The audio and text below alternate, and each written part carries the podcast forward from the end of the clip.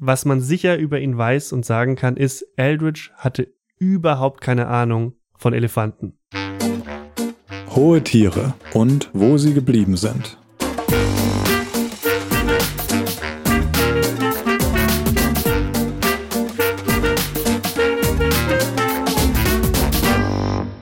Hi, ich bin Moritz. Und ich bin Bex.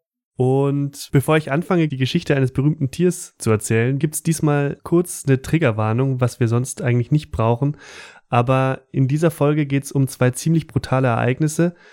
Wir sprechen nämlich über ein Unglück, das im Jahr 1916 in einem Zirkus in den USA passiert ist und über die schrecklichen Folgen dieses Unglücks. Also diese Folge ist sicherlich nicht für jeden geeignet. Jetzt habe ich ein bisschen Angst. Ich weiß nicht, was auf mich zukommt, liebe Hörer und Hörerinnen. Musst du, glaube ich, trotzdem nicht haben. Okay. Ähm, der Zirkus, um den es geht, hieß Sparks World Famous Shows. Der hat sich stark von anderen abgegrenzt. In Broschüren hat der Zirkus vor schlechten Shows von anderen Zirkussen gewarnt und denen zum Beispiel vorgeworfen, dass sie von Get Rich Quick Men betrieben werden, also Männern, die das schnelle Geld machen wollen und nichts auf ehrliche Geschäftsmethoden geben. Und bei Sparks World Famous Shows soll das ganz anders gewesen sein. Mhm. Die haben mit erstklassiger Unterhaltung geworben, mit fairen Preisen und damit, dass der Zirkus so gut ist, dass die Betreiber sich auch keine Sorgen machen müssen, einige Zeit nach einem Auftritt dann auch in eine Stadt wieder zurückzukommen und dort, dort erneut aufzutreten. Ach, weil sie nicht von allen gehasst werden, die sagen, das war voll die schlechte Show. Genau, weil sie, Mhm. sie haben niemanden betrogen, sondern sie vermitteln da die klare Botschaft, wir enttäuschen unsere Zuschauerinnen und Zuschauer nicht. Sehr modernes Marketing. Wie es damals vermutlich nicht jeder Zirkus gemacht hat.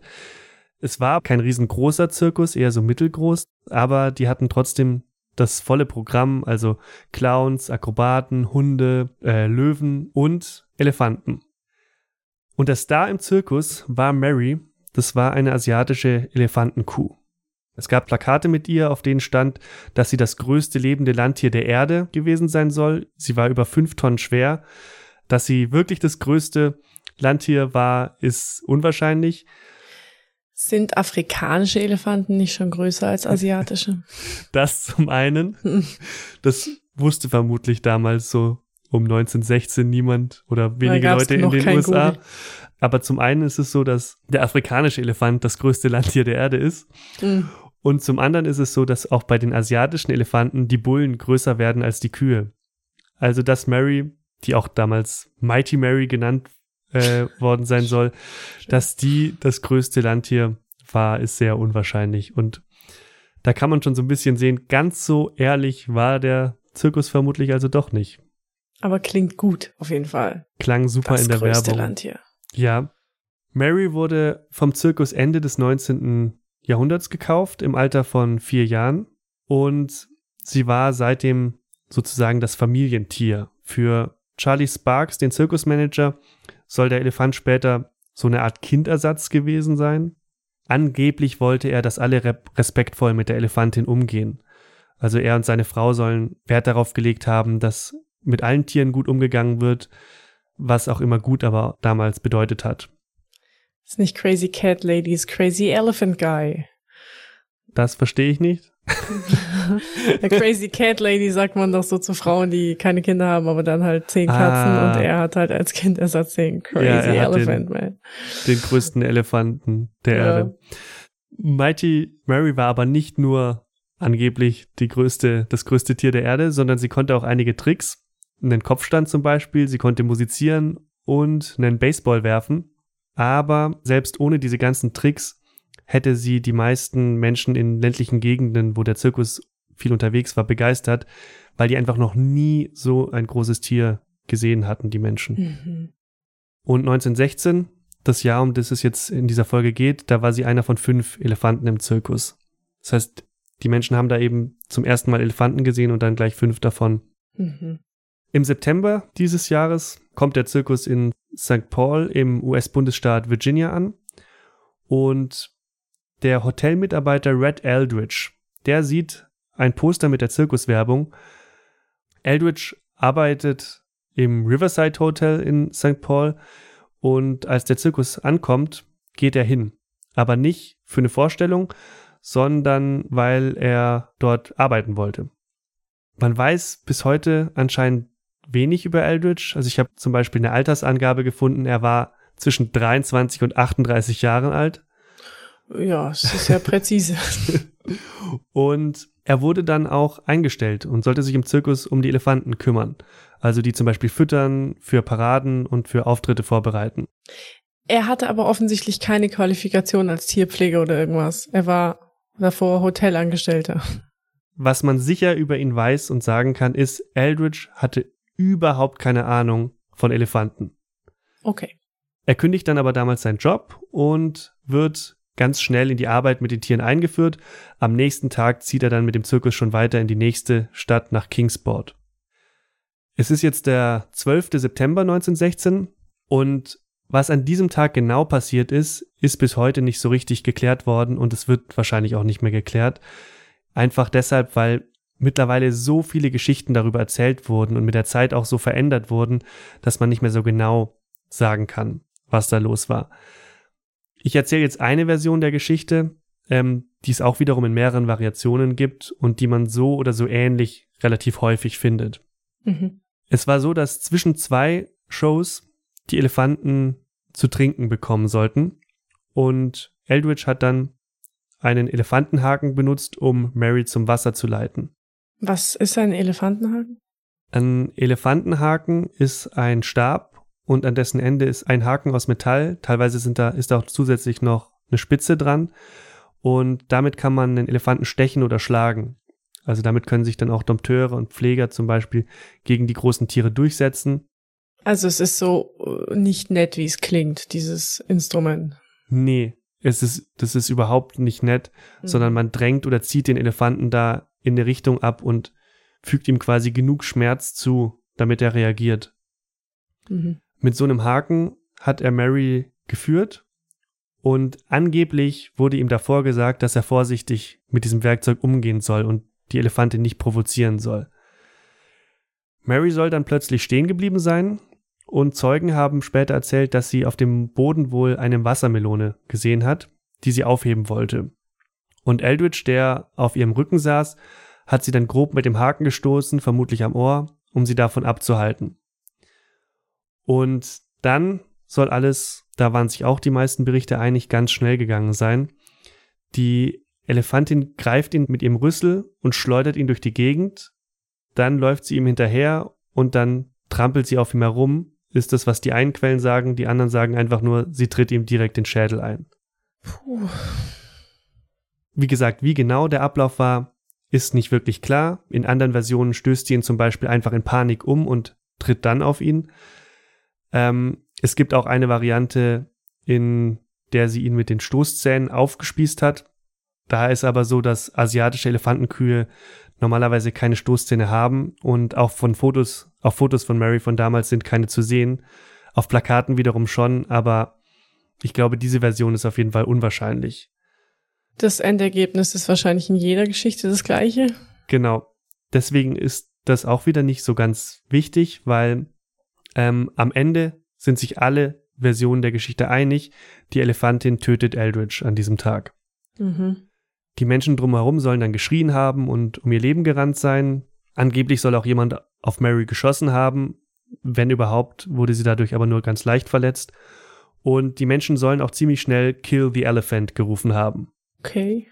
Der Zirkusbesetzer Charlie Sparks ist dann durch den Lärm auf das Ganze aufmerksam geworden, ist gekommen und hat die Elefantin noch beruhigt.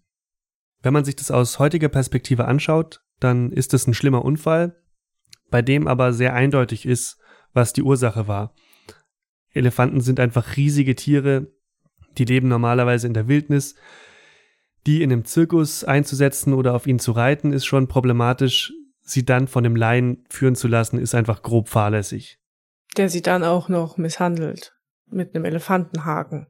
Da muss man dazu sagen, das haben die anderen ja auch gemacht, aber die konnten vermutlich besser einschätzen, wie sehr sie dieses Werkzeug benutzen können, mhm. ohne dass der Elefant durchdreht. Mhm.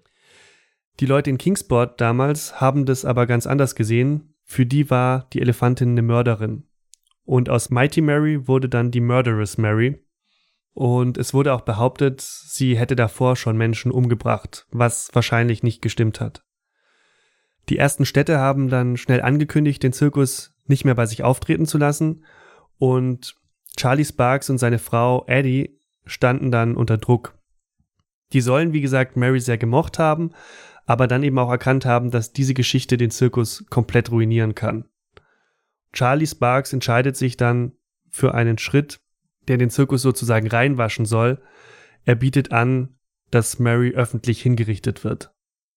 Das ist das Naheliegendste, was ihm einfällt. Das war das Naheliegendste, was ihm damals eingefallen ist. Vielleicht Uff. auch deshalb, ähm, weil es sowas schon mal gegeben hat.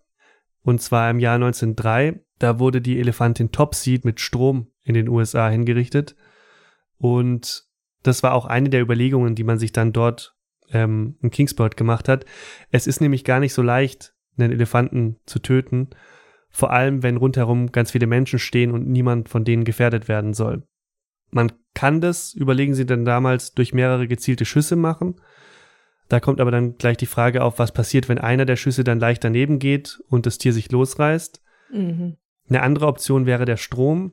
Angeblich wurde das bei Mary versucht, Wahrscheinlicher ist aber, dass sie es gar nicht erst probiert haben, weil es in der Region gar nicht genug Strom gab. Eine andere Erzählung ist, dass man überlegt hat, sie zwischen zwei Lokomotiven zu spannen und dann in Stücke zu reißen. Eieiei, wer denkt denn über sowas aktiv nach? Leute damals hatten wirklich eine, eine rege Fantasie. Mhm. Ähm, es gab noch eine zweite Variante davon, nämlich sie auf die Schienen zu stellen und sie dann zwischen zwei Lokomotiven zu zerquetschen. Und dann haben sich die Leute für den angeblich einzig menschlichen Weg entschieden, die Elefantin hinzurichten. Also menschlich haben sie damals gesagt. Mhm. Und zwar wollten sie Mary erhängen an einem großen Lastenkran. Äh, okay, über den Prozess, wie sie darauf gekommen sind, dass das menschlich ist, ist dir wahrscheinlich nichts bekannt. Wird keine Ethikkommission gegeben haben, nehme ich an. Also ich folgere daraus, dass sie gedacht haben, dass das eine vergleichsweise angenehme Variante für die Elefantin ist, die auch die Menschen im Umfeld nicht gefährdet. Ähm, es ist natürlich aus, nicht nur aus heutiger Sicht, auch aus damaliger Sicht eine völlig absurde Situation.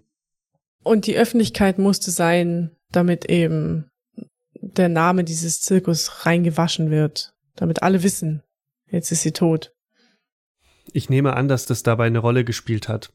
Also, also mhm. dieses Reinwaschen war sehr wichtig, um eben den, den Zirkus nicht, die Zukunft des Zirkuses nicht zu gefährden. Mhm. So einen Kran, der dann auch das Gewicht des Elefanten tragen konnte, gab es in Irvine, Tennessee, an der Bahnanlage und dorthin wurde Mary dann gebracht. Nur einen Tag nach dem Unglück, am 13. September, und zwar zusammen mit den anderen Elefanten offenbar, damit sie ruhig bleibt, dann wurde dort an der Bahnanlage eines ihrer Beine an die Schiene angekettet und die anderen Elefanten wurden weggeführt. Je nach Quelle waren 500 Leute da oder mehr als 2500 oder mehr als 3000. Auf jeden Fall viele Schaulustige, die sich diese Hinrichtung nicht entgehen lassen wollten. Die konnten dann mit anschauen, wie Mary eine dicke Kette um den Hals gelegt wurde und der Kran hat diese Kette und die Elefantin dann nach oben gezogen. Und dann ist die Kette gerissen. Oh Gott. Wie hoch war der Elefant da schon? Wie hoch er genau war, weiß ich nicht. Ähm, sie soll sich beim Sturz auf jeden Fall schwer verletzt haben. Es kann daran gelegen haben, dass sie einfach zu schwer für diese Kette um den Hals war.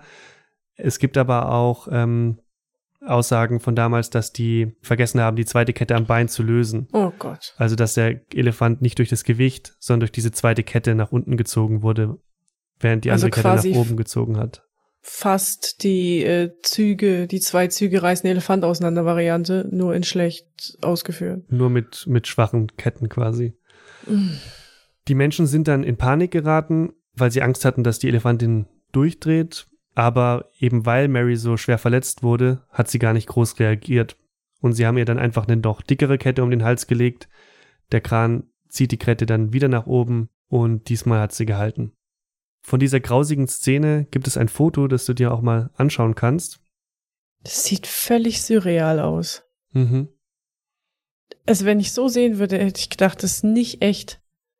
Das war auch ein Vorwurf, den es äh, gab später, dass dieses Foto nicht echt gewesen sein soll. Es gibt aber andere Fotos auch aus der Zeit, die zeigen, dass es schon authentisch ist. Ein kurzer Einwurf aus dem Schnitt. Es wird auch heute noch von verschiedenen Seiten angezweifelt, ob das Foto jetzt echt ist oder nicht oder ob es zum Beispiel nachgestellt wurde. Eine abschließende Antwort darauf habe ich nicht gefunden. Aber selbst wenn es sich um einen Fake handeln sollte, ändert das natürlich nichts daran, dass die Ereignisse in Irvine trotzdem geschehen sind. Dieses Foto der, der hängenden Mary hat sicherlich viel dazu beigetragen, dass die Geschichte sich danach so weit verbreitet hat. Wie du sagst, es ist einerseits irgendwie surreal und absurd und aber auch grausam. Es soll dann um die zehn Minuten gedauert haben, bis Mary tot war und eine halbe Stunde soll sie dann da gehangen haben. Dann wurde die Elefantin vom Kran geholt und in der Nähe begraben. Wo genau ist bis heute nicht bekannt. Man hat sie also nicht wie sonst bei Hinrichtungen von Straftätern durchaus üblich einfach hängen lassen. Naja, eine, eine halbe Stunde. Ja, aber ich meine tagelang bis so Vögel und etc. sich schon gütlich getan haben, man hat sie dann begraben. Nee, also, also es war, man hat sie dann auch nicht als Mahnmal, sage ich mal, da dort gelassen. Ich will das voll nicht schön reden, aber immerhin hingen sie da nicht noch tagelang rum. Dass, dass Tiere, die gefährlich sind oder die gefährlich scheinen, ähm, getötet werden, kommt ja immer wieder vor. Auch, auch später und auch heute noch. Wir hatten ja in Folge 3 zum Beispiel schon den, den Fall mit dem Schimpansen Petermann im Kölner Zoo. Mhm. Oft ist es dann aber so, dass die zum Beispiel von Jägern oder auch von Polizisten erschossen werden, aber natürlich nie öffentlich hingerichtet. Man hat ja auch mittlerweile, glaube ich, hoffe ich ziemlich sicher, ganz andere Möglichkeiten, Tiere auch vorher zu betäuben und dann nicht mhm. auf sich krude Hinrichtungsmethoden auszudenken.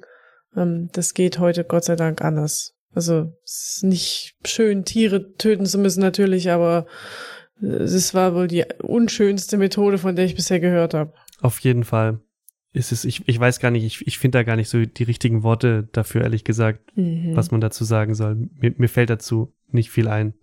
Ja, verstehe ich. Solche Hinrichtungen gab es aber ein paar.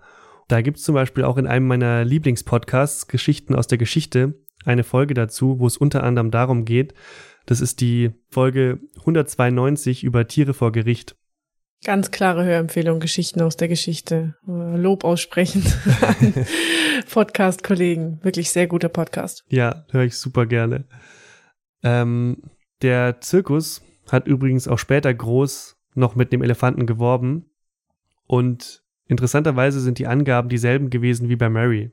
Ähm, das heißt, sie haben geworben mit dem größten auf dem Land lebenden Tier der Erde, über fünf Tonnen schwer. Und diesmal war es der Elefant Zulu.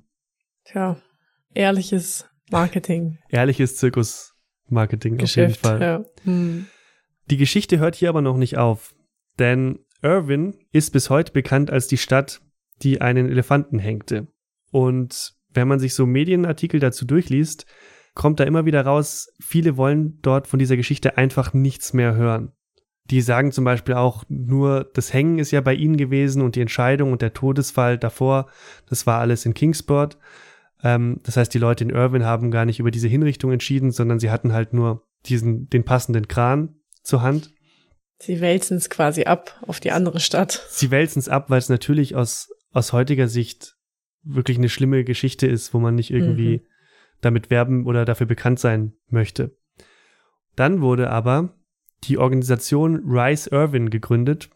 Diese Gruppe hat sich dann entschieden, dass sie diese Geschichte nicht mehr verstecken wollen oder ignorieren, sondern dass sie was Positives daraus machen wollen, um dieses Stigma, das der Stadt anhängt, loszuwerden. Mhm. Also der, der generelle Zweck dieser Gruppe war, Rise Irvin die Stadt wieder bekannt zu machen oder voranzubringen. Es war auch so eine, ich sage es mal, es ist auch so ein bisschen Stadtmarketing sozusagen, um da okay. ein positives, positives Bild der Stadt in die Medien zu bringen. Mhm. Und 100 Jahre nachdem Mary gehängt wurde, gab es in der Stadt eine große Aktion für das Elephant Sanctuary in der Nähe. Das liegt in Hohenwald, Hohenwald in Tennessee. Ich weiß nicht, Schön. wie man das auf Englisch ausspricht. Genau so, glaube ich. Ähm, und dann kam es zum Irvin Elephant Revival. Die haben da in Dänemark acht unbemalte Elefantenstatuen gekauft und die dann von lokalen Künstlerinnen und Künstlern bemalen lassen und die Statuen wurden dann in der Stadt verteilt und aufgestellt. Die sind so bunt bemalt. Ganz ähnliche Aktionen kennt man ja auch in, aus anderen Städten, auch in Deutschland zum Beispiel. Ähm, in Berlin Der Bär. der bemalte Bär, genau die bemalten Bären. In Ulm zum Beispiel ähm, die bemalten Spatzen. In Dortmund sind es tatsächlich die Nashörner. Ah, und wurden die dann auch versteigert? Nicht, dass ich wüsste. Also ich glaube, Sponsoren konnten die dann kaufen Mhm. und dann äh, aufstellen lassen und ich glaube, die gehören immer noch den Sponsoren und manche davon sind immer noch in Dortmund in der Stadt. Manche haben die Sponsoren dann behalten. Ja, weil eine dieser beiden Lösungen ist ja häufig, was dann mit solchen Figuren passiert. Also entweder sie werden versteigert oder man kann sie eben, ähm, Geschäfte oder so können die dann kaufen und bei sich aufstellen. Mhm. Ja. In Irvin war es dann so, die wurden versteigert und der Gewinn ging dann an diese Aufsch Auffangstation. In zwei Jahren sollen dann so um die 20.000 US-Dollar zusammengekommen sein. Hm. Das war dann sozusagen eine Möglichkeit für die Stadt zu zeigen, dass sie Elefanten liebt und ihnen nicht schaden will. Bessere Herangehensweise als einfach zu sagen, wir wollen damit nichts zu tun haben und wir waren es ja gar nicht. Ja, auf jeden Fall. Irvin ist damit jetzt nicht mehr nur die Stadt, die einen Elefanten hingerichtet hat, sondern sie ist eben auch die Stadt, die Elefanten hilft. Das war die Geschichte von Murderous Mary. Puh. Ich sag mal, schon auch im Vergleich zu dem, was wir bisher hatten, auf jeden Fall eine besonders schwierige Geschichte und auch ein sehr schlimmes Ereignis. Mhm. Ich finde es aber super wichtig, auch sowas anzusprechen. Wir haben ja eigentlich in fast jeder Folge, ich glaube außer jetzt beim bei Sir Niels Ola vielleicht, aufgezeigt, was die nicht so schöne Seite daran ist, wenn Tiere berühmt werden. Mhm. Und da gibt's immer irgendwas. Aber das ist auch gut, sowas mal zu zeigen, was, was Menschen machen mit Tieren, so, für, für die sie eigentlich die Verantwortung haben. Ja, und auf welche Ideen sie dann auch kommen. Es gibt aber auch Menschen, die kommen auf bessere Ideen, um jetzt hier noch irgendwie eine Überleitung hinzukriegen. Und zwar Menschen, die Elefanten spannend finden und sie erforschen. Und auch wenn das jetzt eine besonders ernste Folge war, kommt hier jetzt dann trotzdem noch der tierische Fakt. Der tierische Fakt. Elefanten können sozusagen mit ihren Füßen hören. Okay. Aktuell ist der Forschungsstand der, dass die Tiere im unteren Teil ihrer Kehle sehr laute Töne mit, mit niedrigen Frequenzen erzeugen können. Sie drücken dann gleichzeitig ihren Rüssel in den Boden, um so ein Signal stärker zu versenden. Okay, und die können wir nicht hören, diese Töne, wir Menschen? Diese, diese niedrigen Frequenzen können wir nicht hören, mhm. aber die Elefanten übertragen diese Töne dann über den Boden und da ähm, werden die weiter übertragen als durch die Luft. Mhm. Von anderen Elefanten werden die dann noch so zehn Kilometer weiter mit den Füßen und mit dem Rüssel wahrgenommen. Zehn Kilometer, Mhm. wow. Das funktioniert dann so, dass der Rüssel den Schall wahrnimmt, der, der über den Boden kommt, und mit den Füßen nehmen sie die Richtung wahr, aus der die Botschaft kommt. Mhm. Forscherinnen und Forscher gehen davon aus, dass sie das zum Beispiel nutzen, um sich zu warnen oder zur Partnersuche. Also sie können da wirklich konkrete Botschaften übermitteln.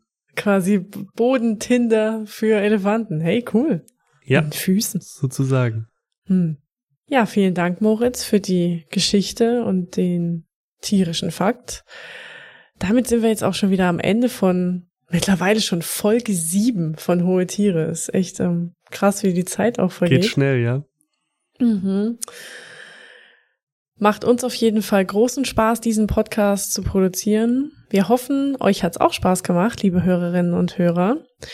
Hohe Tiere ist eine Produktion von Penguin Pod und ihr findet alle Infos zu uns und zum Podcast auf hohe-tiere.penguinpod.de.